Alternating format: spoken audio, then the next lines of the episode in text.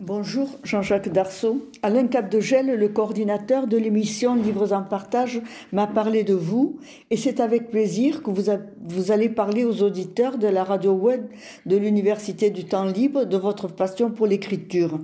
Nous comptons sur vous pour que vous parliez de vos livres passés et à venir afin que nous ayons envie de les découvrir. Mais d'abord, euh, qui êtes-vous Jean-Jacques Darceau? Je crois que vous êtes un bigourdan. Oui, bonjour, euh, je suis né à Tarbes, effectivement. Euh, j'ai pas mal bourlingué, et puis euh, j'ai rejoint, donc ça va faire une vingtaine d'années maintenant, ma cité natale au pied des Pyrénées, que évidemment, comme bon nombre de bigourdans. Maintenant, l'écriture, ça m'a toujours suivi, passionné. Ben, oui. Alors, avant, avant, que vous parliez de l'écriture, vous pouvez ajouter aussi que vous êtes un auditeur de l'Université du temps libre. Absolument. Je, je, suis donc euh, les émissions donc, euh, de la radio de l'UTL.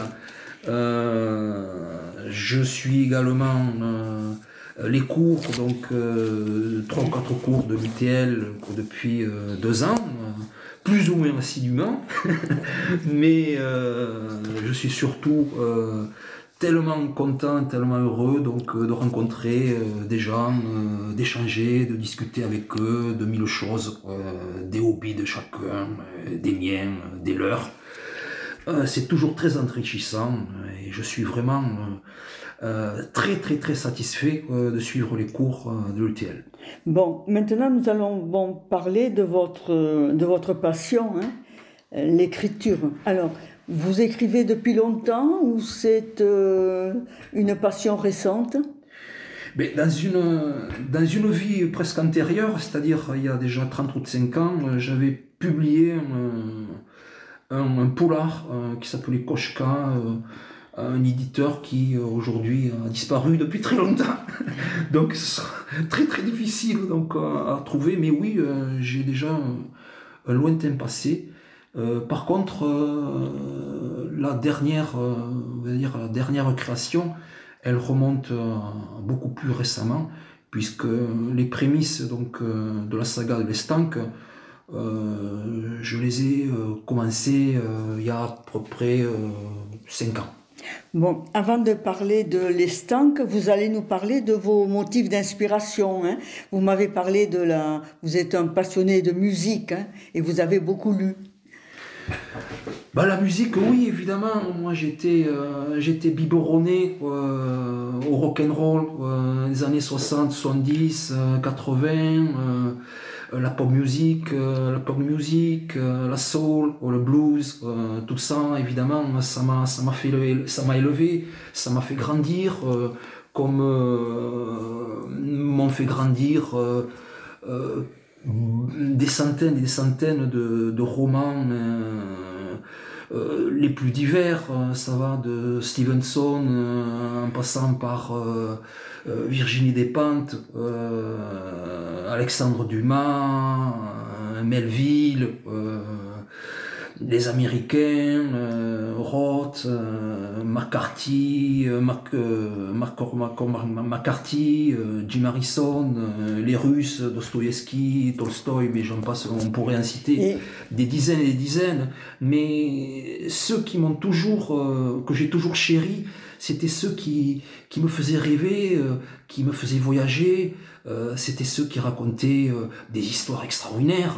Euh, c'est surtout euh, Victor Hugo, Alexandre Dumas, Stevenson, des gens comme ça. Euh, mm-hmm. Et là, j'ai essayé, je dirais, à, à, mon modeste niveau, je dirais, de, de, d'imiter ou de ressembler un peu à, ces, à, ces, à ces récits euh, qui parle d'aventure, euh, où on a euh, le vent du large dans les poumons, où on a des, des personnages picaresques, pittoresques, truculents, parfois inquiétants aussi, et surtout, bon, des scénarios un peu, on va dire, oui, passionnant, oui, mm. passionnant, qui, qui, vous accroche et qui, et qui ne vous lâche plus, quoi. Vous m'avez dit aussi que dans vos livres, on trouvait aussi euh, de la musique, même si ce ne sont pas des livres audio. Alors dans la partie contemporaine, parce que mes livres sont, euh, sont composés donc de deux parties, hein. une partie historique qui se passe euh, grosso modo début du 19e siècle et une partie contemporaine qui se passe de nos jours. La partie historique, bon, la musique n'est quand même pas trop trop présente, quoique, euh, surtout en Grèce. Euh, par contre, la partie contemporaine, oui, j'ai essayé de donner euh, des sons, des couleurs à mon récit. Et c'est un, c'est un récit qui est rythmé, qui est, on va dire, jamais embêtant ou ennuyeux, où on s'ennuie vraiment pas trop. Quoi. Pas du tout. Même. Oui, euh, c'est le, le rock'n'roll, le, le rock hein, qui, a, qui, a, euh, qui, a, été votre inspiration. Le, Oh ben oui, j'ai été élevé un peu, j'ai biberonné à tout ça. Hein. Euh, j'ai moi-même joué dans la musique, j'en joue d'ailleurs toujours un peu. Du rockabilly, du blues, de la country également. Euh, j'ai vu énormément de concerts. Euh, j'ai été un peu euh, ébloui, hein, comme beaucoup, par certains groupes britanniques ou américains. On va en citer, on va citer quelques-uns. Hein. il y a eu les Who, les Stones, il y a eu les Beatles, bien sûr, mais il y a eu aussi les Doors, il y a eu le Velvet Underground, beaucoup de beaucoup d'autres ensuite, beaucoup d'autres. Oui. parce que vous m'avez dit que dans le personnage d'un de vos livres, c'est une rockstar. Hein c'est une ex-rockstar qui s'est, on va dire, euh, reconvertie en chasseur de trésors. voilà. Bon, alors, euh, deux mots sur votre maison d'édition. Alors, cette maison d'édition, c'est une, maison parisienne qui s'appelle Librinova. Euh, qui, euh, on va dire, se contente donc euh, d'éditer sans prendre les, droits d'auteur. je suis toujours donc propriétaire de mes droits d'auteur. J'ai choisi l'édition numérique. Pourquoi? Parce que j'attends de voir comment on va tourner, si vous voulez, ma saga. Là, pour l'instant, je viens de publier le, troisième, le deuxième tome, pardon. lorsque le troisième tome sera achevé, j'espère euh, avant la fin de l'année, il sera temps, je pense, de, de, de, penser donc, à une édition euh, papier. Hmm. Bon, alors nous allons maintenant euh, parler de le premier tome de cette saga qui s'appelle Les Stanques. Bon, alors, les Stanques, c'est quoi Alors, les Stanques. Les Stanques, c'est c'est le nom d'un diamant euh, qui existait, qui faisait partie euh, d'un bijou, d'un bijou fabuleux qui était l'apanage donc des, des rois d'Espagne euh, pendant des siècles des siècles, qui était composé donc de cet énorme diamant. C'était un diamant bleu qui pesait plus de 150 carats ou 120, 130 carats qui était bleu comme, un, lac, euh, lac de montagne, donc d'où son nom, euh, l'estanque.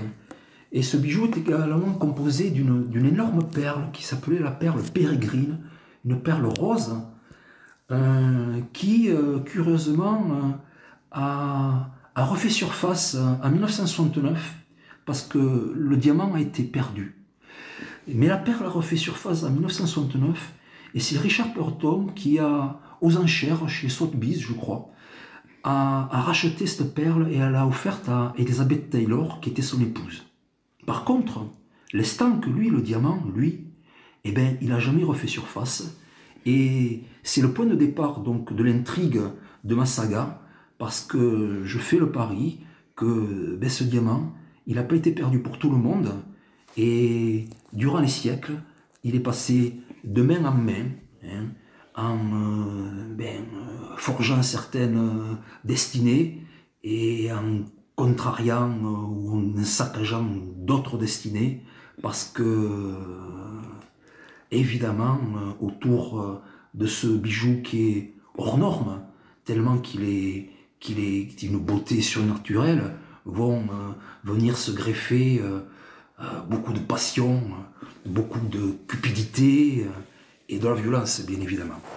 Non, euh, comme, vous l'avez déjà évoqué, votre roman euh, euh, se situe dans deux périodes extrêmement différentes. Hein. Ça, le gros de l'intrigue se situe au XIXe siècle, mais il y a des incises au XXe siècle.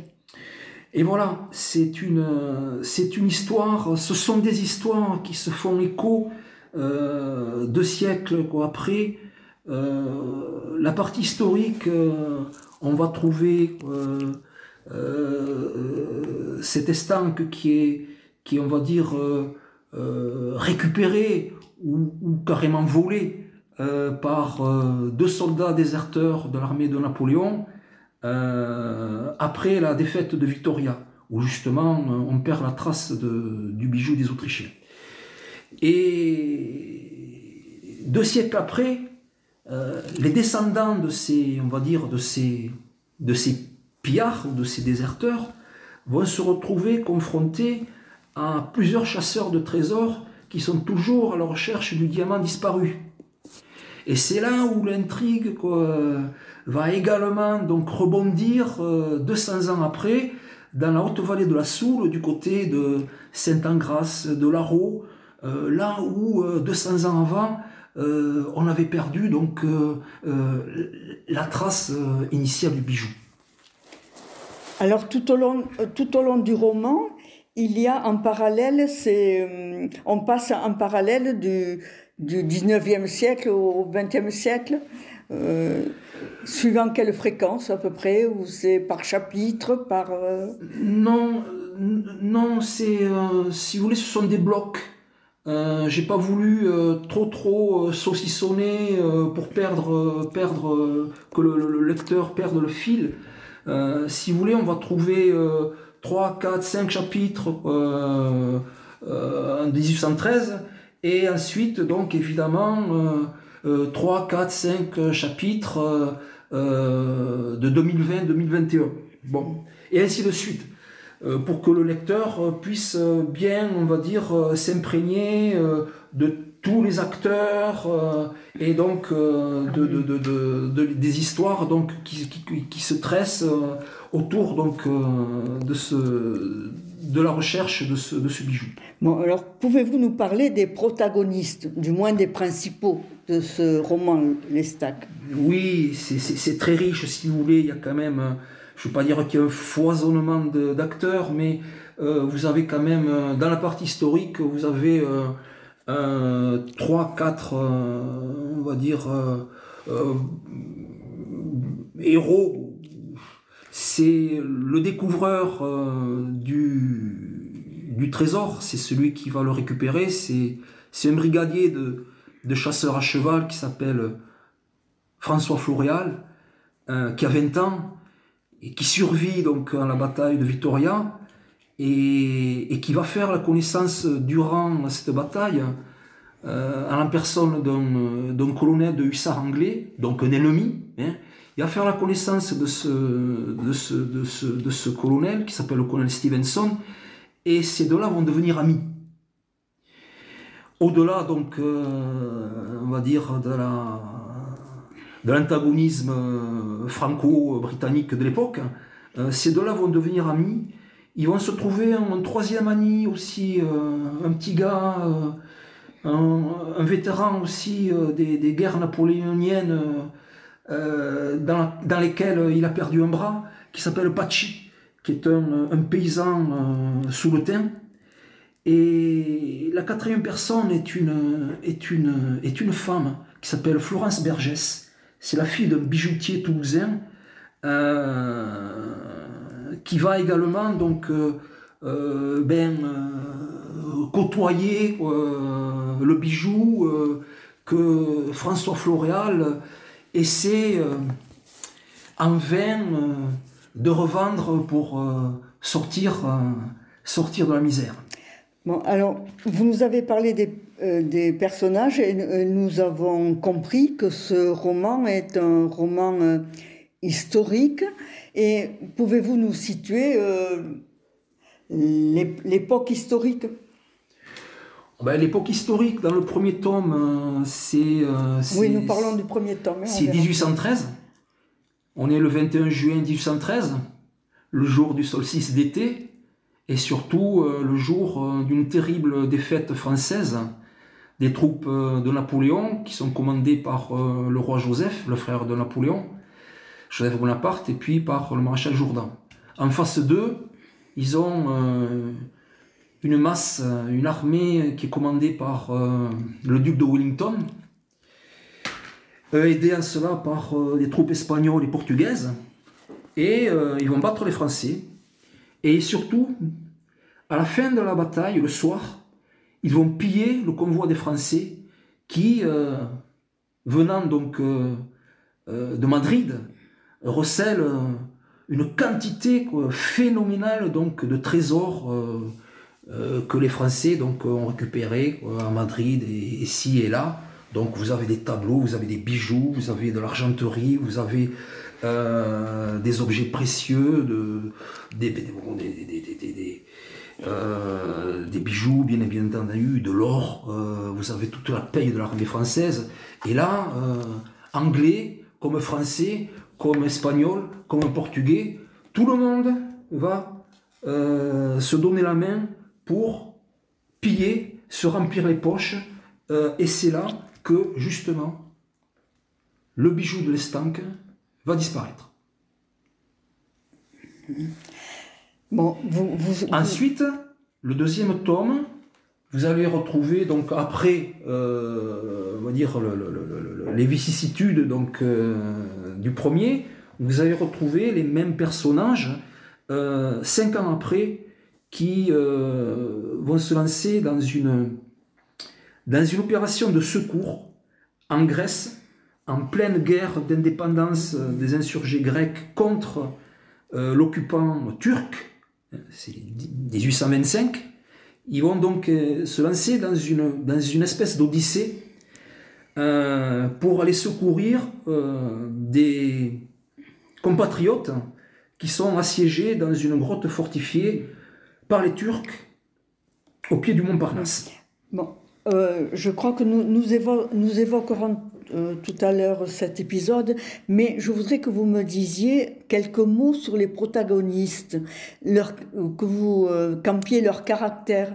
En particulier, moi, il y en a une personne qui m'intéresse, c'est Zélia, la petite Zélia. Alors, la petite Zélia, c'est la, jeune sœur du, euh, de François Floréal, donc le chasseur, le chasseur à cheval, le brigadier, qui va donc récupérer le diamant.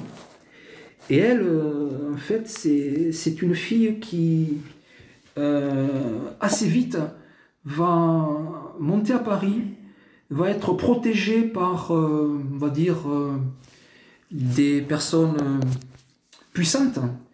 Le comte d'Orsay, par exemple, le marquis de et qui va pouvoir accéder, chose rarissime et miraculeuse pour l'époque et pour une femme, qui va pouvoir accéder donc euh, à la culture et surtout à la connaissance scientifique. Mm. Et cette petite Zélia va devenir une mathématicienne absolument géniale. Oui, parce que dans le, au début de du livre, on parle d'elle comme d'une pépiote. Hein. oui, parce que c'est une petite fille qui est réservée, qui est très lente, qui est euh, un peu des côtés un peu autistes, et euh, évidemment, les gens sont cruels, vous savez, euh, on la prend pour euh, une, une, une, retardée, pour une, une pépiote, comme on, disait par chez nous. Alors que elle n'est pas du tout. Au contraire même, elle a des capacités intellectuelles hors du commun. Oui, d'où sa carrière de mathématicienne plus tard. Absolument. Bon, Avez-vous d'autres choses à dire sur les stanks Puisqu'après, nous allons parler après du, euh, du, deuxième tome de cette saga? Oui, euh, je pourrais dire que je me suis vraiment attaché à ce que ma petite histoire, elle soit inscrite dans la grande histoire. Je me suis également attaché à, passer énormément de temps en documentation et je me suis également attaché à aller faire le plus de repérage possible. Je suis allé euh, sur le lieu de la bataille de Vitoria, notamment. Euh, j'ai passé beaucoup de temps à étudier, euh, bien que c'est évidemment beaucoup changé depuis l'époque. la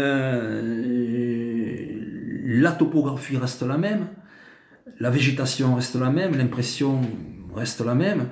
Également, j'ai fait énormément de repérage en Haute-Soule, à Saint-Angras, notamment à Larro, en forêt d'Irati, du côté de Roncevaux, euh, partout où se passe donc l'intrigue du premier tome, euh, les stanks, euh, cette espèce de, de, chevauché de, Pampelune à Larro en passant par Roncevaux.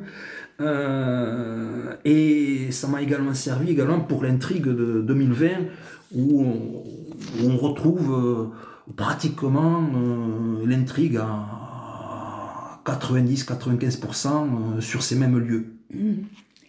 Bon, est-ce que nous pouvons maintenant parler du deuxième tome qui ne va plus alors se, passer euh, en Espagne, mais euh, bien loin de l'Espagne? Ah, bien loin de l'Espagne, oui, bien sûr, parce que le petit dernier qui s'appelle euh, Soul Sisters, il, se passe, il se passe évidemment en Soul, en haute Soul, comme le premier dans sa partie donc contemporaine. toujours les mêmes lieux, Tardets, Larro, Saint-Angras. Par contre, euh, la partie historique, euh, là, on n'est plus du tout euh, dans la guerre d'Espagne, on est dans une autre guerre, on est dans une guerre beaucoup moins connue qui s'est passée en Grèce, c'était la, lutte donc des insurgés grecs pour leur indépendance contre l'oppresseur turc qui donc dominait la Grèce, occupait la Grèce depuis des siècles et des siècles. Donc euh, on est euh, sur les traces de, Lord Byron qui avait monté euh, une expédition pour aider les Grecs. Et là, nos héros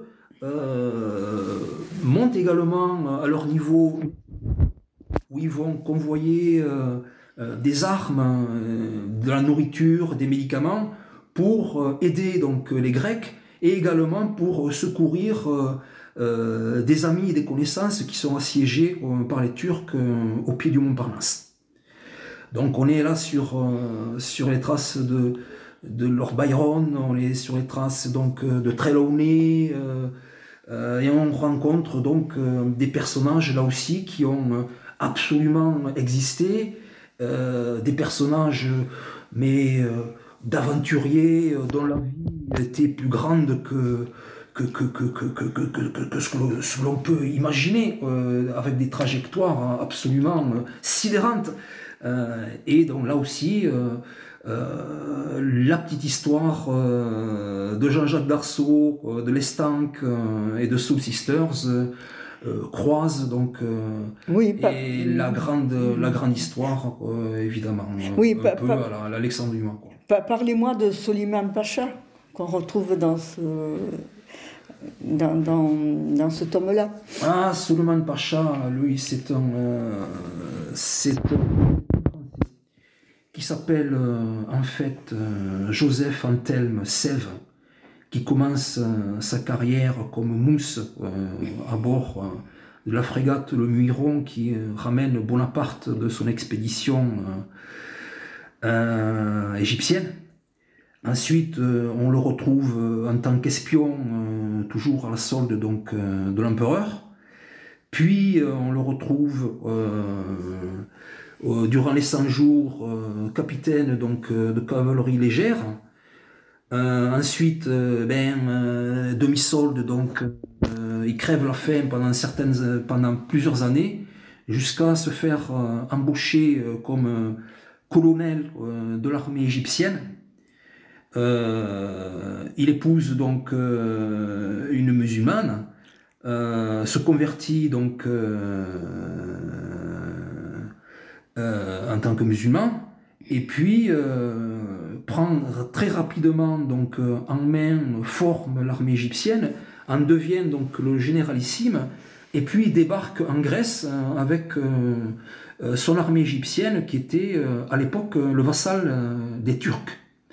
Donc lui aussi, on va le retrouver en tant que protagoniste dans euh, l'histoire, donc l'Odyssée de, nos quatre, euh, de nos quatre amis venus secourir euh, les assiégés donc, de la grotte fortifiée du Montparnasse.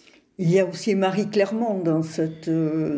Marie Clermont, c'est la demi-sœur de Marie Shelley.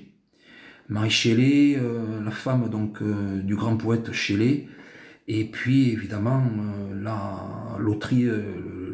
l'auteur donc de, de, Frankenstein. Marie Clermont est sa demi-sœur euh, et elle a eu un enfant euh, naturel euh, avec Lord Byron.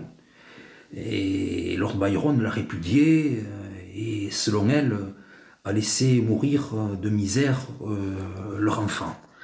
Donc elle lui emporte une rancune et une haine incommensurable et puis, euh, elle va euh, se retrouver avec euh, nos quatre amis parce que elle veut absolument récupérer au moins une part d'héritage de la fortune de Lord, Byron qui est resté en Grèce, puisque Lord Byron, après son expédition en Grèce, eh il a carrément trépassé à Missolonghi de mauvaises fièvres et euh, une bonne partie de sa fortune est restée en Grèce. Et donc euh, Marie Clermont, euh, Lady Clermont, elle essaie de toutes ses forces de récupérer une part du gâteau de l'héritage donc de, de, Lord Byron et va se retrouver un peu au sens propre comme au sens figuré sur le même bateau que euh, nos quatre amis, donc François Floral, euh, Colonel Stevenson, Florence Bergès et Pachi. Hmm. Bon, euh, cette saga n'est pas seulement en Grèce, mais il y a aussi des passages en Dordogne, vous m'avez dit. Oui, nous avons deux ou trois protagonistes donc de, on va dire, la, partie contemporaine qui sont des, voyageurs, euh, puisque ce sont donc des citoyens britanniques. L'un est un, chercheur de, trésors, euh, une ancienne figure, euh, on va dire une ancienne rockstar, reconverti. Euh, il a sa fille, euh, une espèce de, petite adolescente, une petite peste euh, très attachante, mais, mais on va dire très difficile à gérer. Et puis la troisième personne, c'est une personne aussi très très importante, c'est une anglaise, une libraire d'Oxford, qui s'est mis en tête contre vents et marées de retrouver, de remettre la main sur l'estanque parce qu'elle a eu accès à certains documents euh, qui lui disent que hum, il serait peut-être ou vraiment euh, probablement euh, toujours resté dans ce pays donc de haute Donc ces trois Anglais, on va les trouver donc au premier tome en Pays de Soule, au cœur donc on va dire de l'intrigue, et puis on va les retrouver également au début donc du deuxième tome en Dordogne parce que après bien donc euh, des événements, ils, euh, ils allaient repartir donc euh, en Angleterre via la Dordogne qui est on va dire très très très on va dire peuplée de citoyens britanniques mais malheureusement ou heureusement on va dire les faits les événements vont les les ramener en Haute-Soule. Bon, et Avez-vous une idée du troisième tome de la saga? Oh mais oui, puisque la saga, est, finalement, elle est, dans ma tête depuis cinq ans. Donc le troisième tome, euh, la partie contemporaine, euh, l'intrigue euh, va, se, resserrer, l'étau va se resserrer autour d'une femme qui est une femme, on va dire, très particulière, très puissante, qui peut faire autant le bien que, que, que, le moins bien, voire le mal. et par contre, la partie contemporaine, la partie contemporaine, la partie pardon historique, décidément, la partie historique, elle va, elle va rebondir en 1830 là encore 4 ou 5 ans après euh, l'effet du deuxième, deuxième tome, et nous serons, euh, nous serons à Paris. Nous serons, euh, nous serons en 1830, nous serons à la veille des Trois Glorieuses. N'en dites pas trop, vous viendrez, vous viendrez le raconter à la radio web de l'Université du Temps Libre. Bien sûr. bon. Je ne vous dirai pas comment va ressurgir le diamant, mais en 2020, il va, il va réapparaître, ça je vous le garantis, pour peut-être euh, disparaître aussi euh, de façon mystérieuse et définitive. Bon, est-ce que vous avez quelque chose à, ajouter? Euh... Ajouter, j'aurais des des centaines de choses à ajouter. Euh, vous m'avez surtout dit que vos personnages étaient ambigus. Mais on n'est jamais euh, tout noir, euh, on n'est jamais euh, une crapule intégrale ou un héros intégral. On a tous nos zones d'ombre, nos incertitudes, nos lâchetés, nos courages. Et les salauds dans, mes, livres, ben, ils ont parfois leur leurs motifs. Et les héros, euh, on les voit aussi euh, faiblir, on les voit aussi faire preuve de, de lâcheté ou de cupidité, euh, mais surtout, on va dire, de surprise, mmh. et de revirement et de coups de théâtre. Et,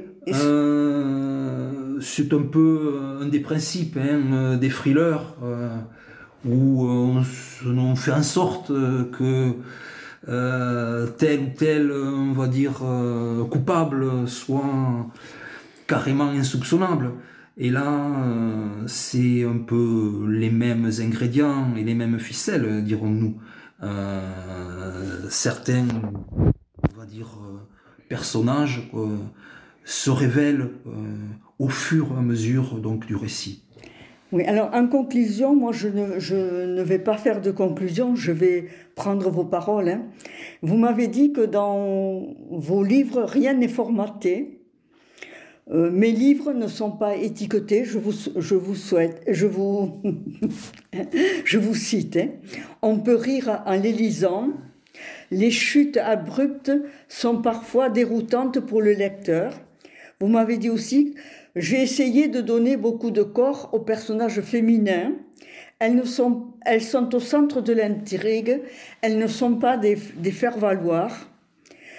Et tout au long des deux premiers tomes, François Floréal, le colonel Stevenson, Pachi, Florence Vergès auront des destins euh, inattendus. Oui, bien sûr.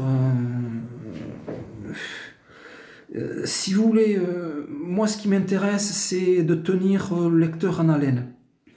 C'est pour ça que j'essaie de m'astreindre à garder du rythme, beaucoup de rythme.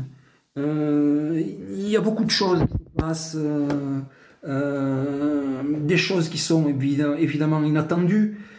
c'est le principe donc, du roman d'aventure.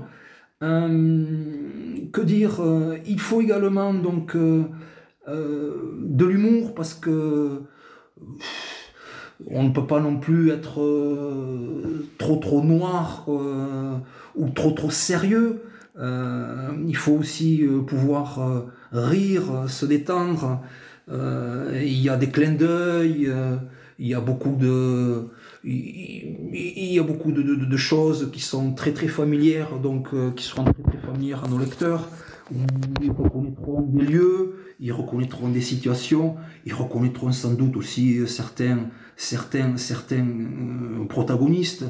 Il est très facile de, de s'identifier à mes personnages. ce ne sont pas non plus, on va dire, des, des personnages qui viennent de la planète, de Mars.